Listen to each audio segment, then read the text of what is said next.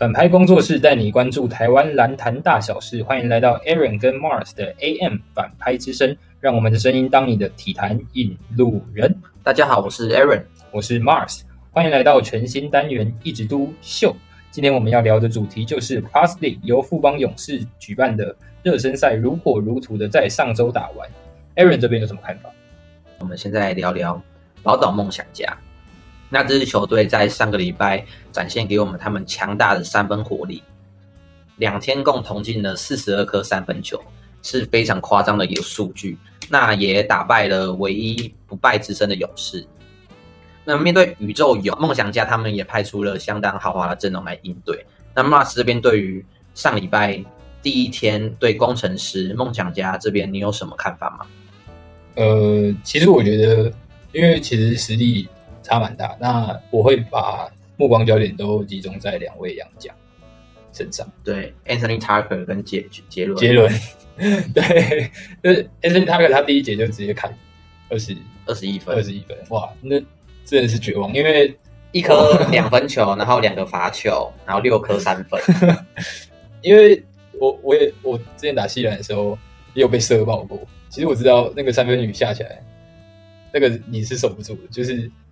你这是怎么守，他就是会进，所以我觉得整个气势都已经在第一节的时候就已经全部都往宝岛梦想家那边倾倒。对，而且嗯，Anthony Tucker 第一节最后被换下去，那第二节前面他也没上来，但是接替的人就是杨胜燕，他也投进了三颗三分，对，直接把这个火焰越来越烧。对，就是我觉得包括梦想家就是。哇！全民皆兵啊，就大家都可以投三分球，其实就很像。我觉得那个 Plus League 他们的粉丝专业有说到，就是他们就是，哎，他们我记得是宝岛梦想家的教练说他们是台湾火箭队，对，太太酷了，真的就是啊，就是谁都可以投三分啊，然后他们没有依靠很依赖大型的球员的中锋中锋球员，对，没错，你说谁都可以投三分，就是要说到我们德威了，没错，哇，我真的觉得他真的太屌了。德威跟鬼一样，德威第二场第二天的时候，直接在湖顶投两个三分球连续。我觉得德威从 SBL 转战 Plus League，整个脱胎换骨了。我觉得有可能是跟杨绛一起训练的关系，所以他们就是那个整个拼劲有起来。对，我们可以看到好几球低位，嗯，很强势的单打，然后赛也可以。挡拆之后拉出来投三分球，这样对于宝岛梦想家阵容来说是可以更加拉开空间，打一个 fight out，让杰伦或者是 Anthony Tucker 有更多的空间去突破，再去做分球的动作，所以才让整个宝岛梦想家穿起来这么舒服，射起来这么舒服。没错，真的，我觉得德威其实算是一个隐性的因子，在当大家都在看塔克老师表演的时候，其实德威他也做了很多事情。我觉得这这也是功不可没。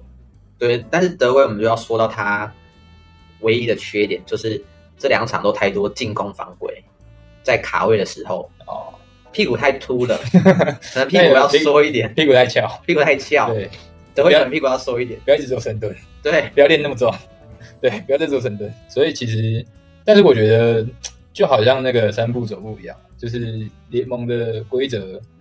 还有裁判的尺度，其实都跟原本的 S S B O 不一样。那 Plus League 的呃裁判的尺度，其实也是要去习惯。对啊，新球员也是要在习惯新联盟的尺度。对，一定是这样。那我们就可以再谈谈梦想家，他除了三分球之外，我们还可以看到哪一些点？就是 Mars 有觉得哪一个部分也是可以我们来探讨的吗？其实我蛮想探讨一下那个蛇丸的。你说在说什么？蛇丸那个是哦，你说王博智，博智是不是打的不太好？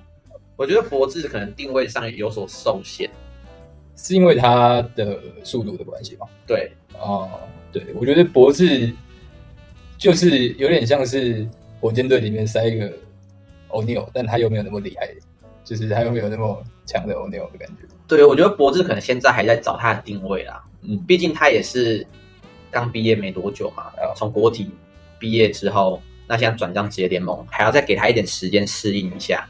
对，可能还是需要减个肥，有点太壮，有点太壮，有点太壮。他那个圆柱体哦，那个真的是直接一根一根在那里，真的有点太壮。对，OK，但我因为我我在看球赛的时候，那个旁边的留言一直说蛇丸 到底在干嘛？我就是有有点想替他讲话，但是我会觉得啊，他但他真的好像还还要再还要再进步，对。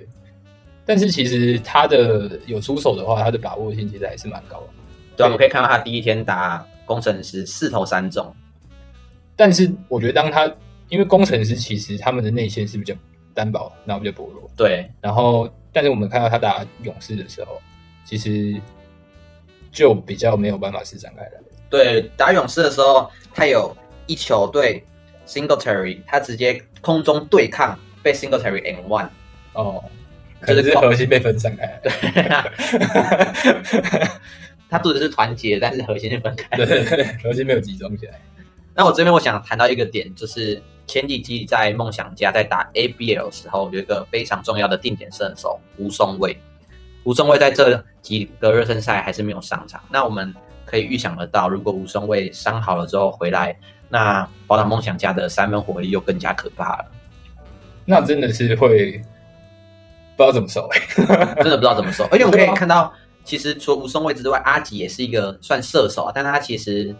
这几场的表现还不能说很好，就是不太稳。但我觉得阿吉其实打的蛮有拼劲的。对对，但是感觉有拼劲跟脑冲是两回事，有时候是有点急着出手的感觉，还是要再好好选择一下出手的选择。对我记得他有一球快攻就直接杀来一下然后就跑投，但是其实那球快攻是三打一还是二打？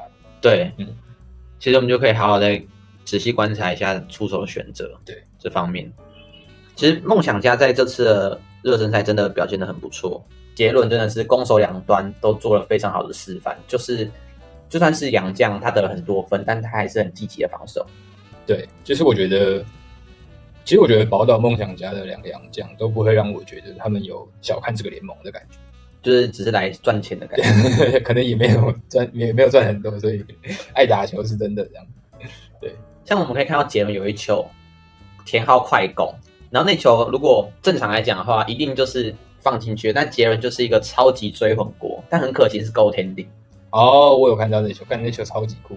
对，就是差一点点而已。他再快一步，可能就是直接删掉了。嗯，而且好几球他都愿意扑下去抢球救球，所以我们可以看到他的非常有职业的道德行为，很认真对待这个球赛。嗯，没错。然后不辜负球迷花钱来现场看他打球，真的。